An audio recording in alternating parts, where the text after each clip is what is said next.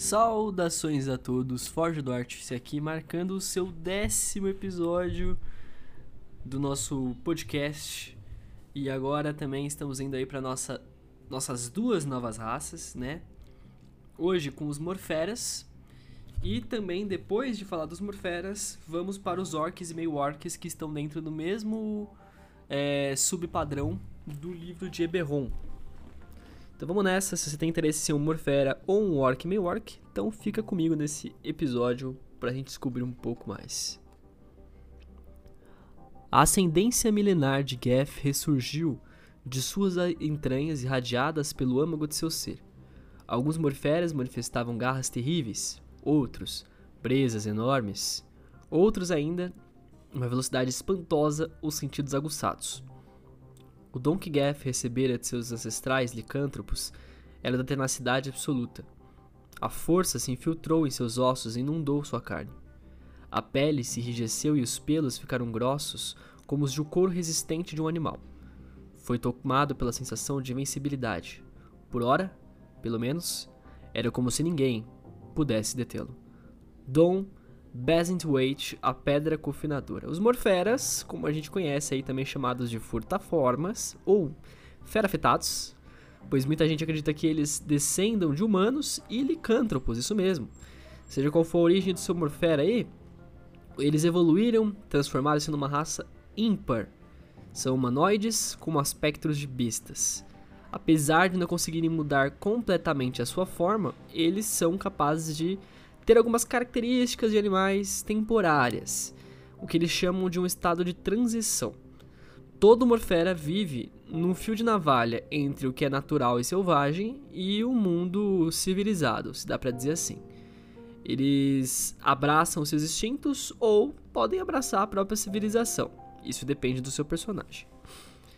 Já na infância, o Morfera ele cria um elo com alguma fera dentro dele mesmo uma força totêmica que define o corpo dele e a própria mente. Alguns seguem essas forças até mesmo como entidades independentes é, e guias espirituais ancestrais. A maioria simplesmente vê apenas como uma questão biológica, natural, intrínseca desse personagem, algo que vem à tona conforme ele se define. A fera é um reservatório de instintos potentes e Vale ressaltar que a influência está na personalidade do personagem também. O Morfera felino geralmente é frio e distante, movido por instintos predativos, é, e ao passo que o Morfera lupino, no caso, talvez mais impelido a proteger a, a alcateia, né? Procurar proteger a alcateia, ou seja, os seus, a sua família, de uma certa maneira. Mas, seja qual for a personalidade do seu Morfera, deve-se saber que não existe, é claro, uma ilimitação, mas sim uma limitação. A gente tem quatro tipos de Morferas. Um é o Caça-Brava, que descendem de qualquer criatura que rastreia suas presas. Os Couroferos, que são representações de ursos ou javalis, ou seja, animais grandes, peludos, né? Cascas grossas. Os Passo-Vivos, felinos, predadores. Pode ser também até o, um, um rato, inclusive, o passo vivo. E os presas longas, que geralmente se referem a lobos ou cachorros, tá bom? Ela afeta fisicamente seu morfera e você define ele de acordo com, obviamente, um aspecto da, do seu animal interior.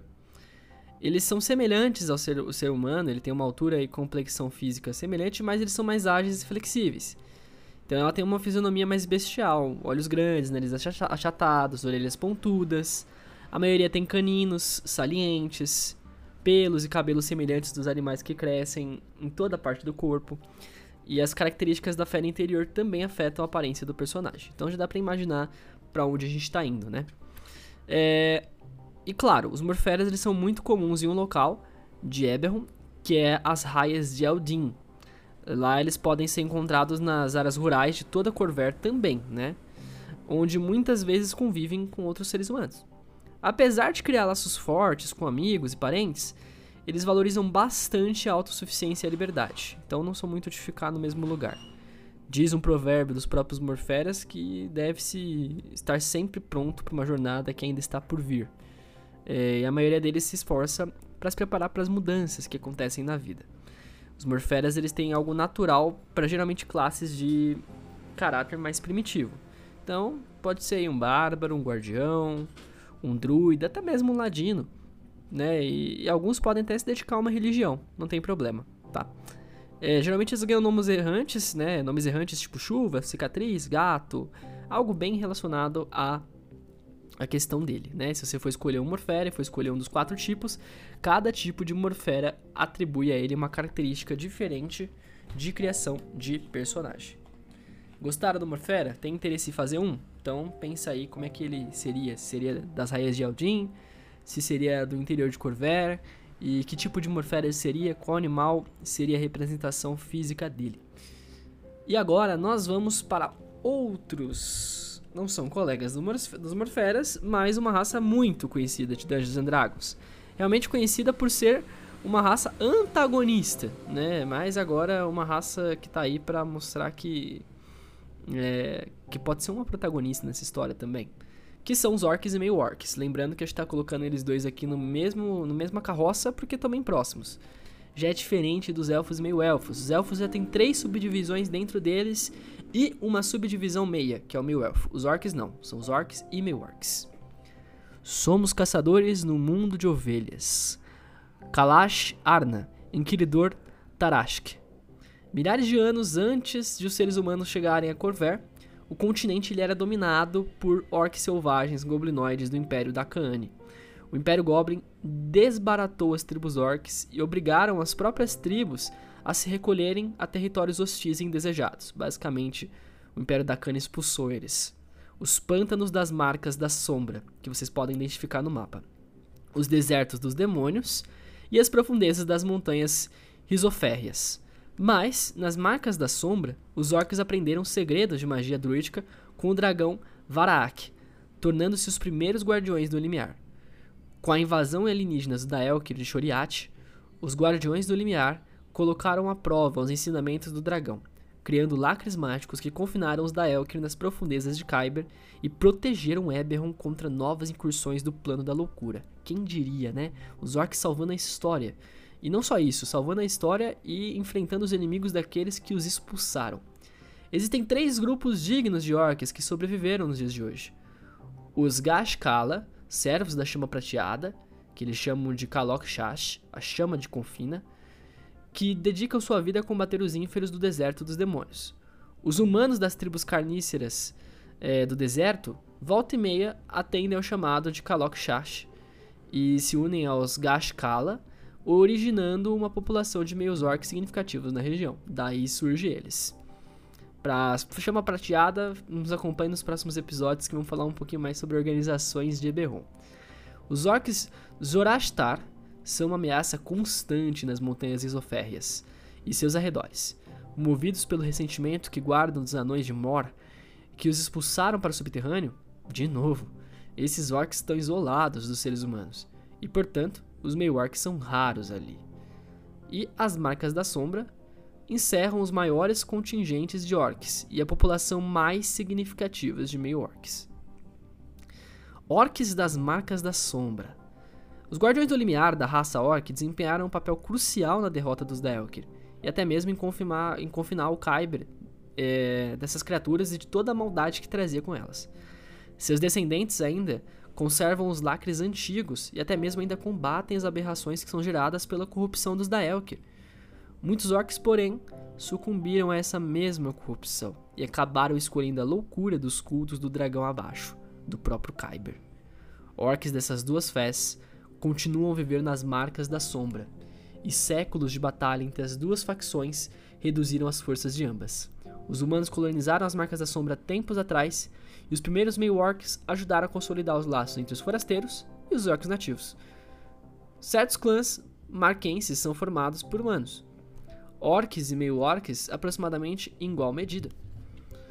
Ao interpretar um personagem orc ou meio-orc das marcas da sombra, então você pode pensar aí o que veio levar ele aí uma circunstância no mundo, né? Então é vale lembrar disso, né? Mas claro que a gente também tem meio-orcs em Corver, com o surgimento aí da casa Draco Assinalada de Tarashk, orcs e meio-orcs se espalharam pelas cinco nações e além. Em geral, o povo das cinco nações pouco sabe a respeito desses meio-orcs. Quando imaginam o meio orc, as pessoas geralmente pensam numa caçadora de recompensas, no inquiridor obstinado da casa Tarshak. Mas certos tipos ignorantes talvez ainda se atenham ao estereótipo de bronco lá dos pântanos. Então, se você for criar um orc, esquece esse preconceito que a gente tem de das bases do cenário de Dungeons and Dragons, de um cara burrão e idiota. A gente vê aqui que em Eberron os orcs eles são extremamente inteligentes, extremamente bem organizados e ainda mais. Alguns deles, e muitos deles, bons e não maus, é, como no sentido que a gente imagina dessa dualidade. E se você está pensando em fazer um meio orc Draco assinalado, o sinal da busca aparece entre os meio orcs e humanos da casa Tarshak. Estranhamente, os orcs associados à casa não conseguem manifestar este sinal. E por isso, os meio orcs portadores do Draco Sinal colaboram exaustivamente com humanos. Orcs e meio orcs não assinalados para cumprir a missão da casa: caçar pessoas com a cabeça prêmio, realizar trabalho de inquiridores e a prospecção de Draco Estírias. Em toda Corver, quem quer encontrar algo ou alguém com certeza vai recorrer, se você for um Draco assinalado da casa Tarshak, aos seus serviços. Bom, pessoal, a gente fica nesse episódio por aqui. Falamos aí um pouquinho dos Morferes, dos Orcs e Meio-Orcs, duas raças incríveis, né? Três raças teoricamente incríveis. E se você tem interesse em ser um Meio-Orc, um Orc ou até mesmo um, um Morfera, deixa aí então sua dúvida ou comentário aqui na descrição, tá bom? Agradeço vocês e ficamos aí pro próximo episódio de Eberron.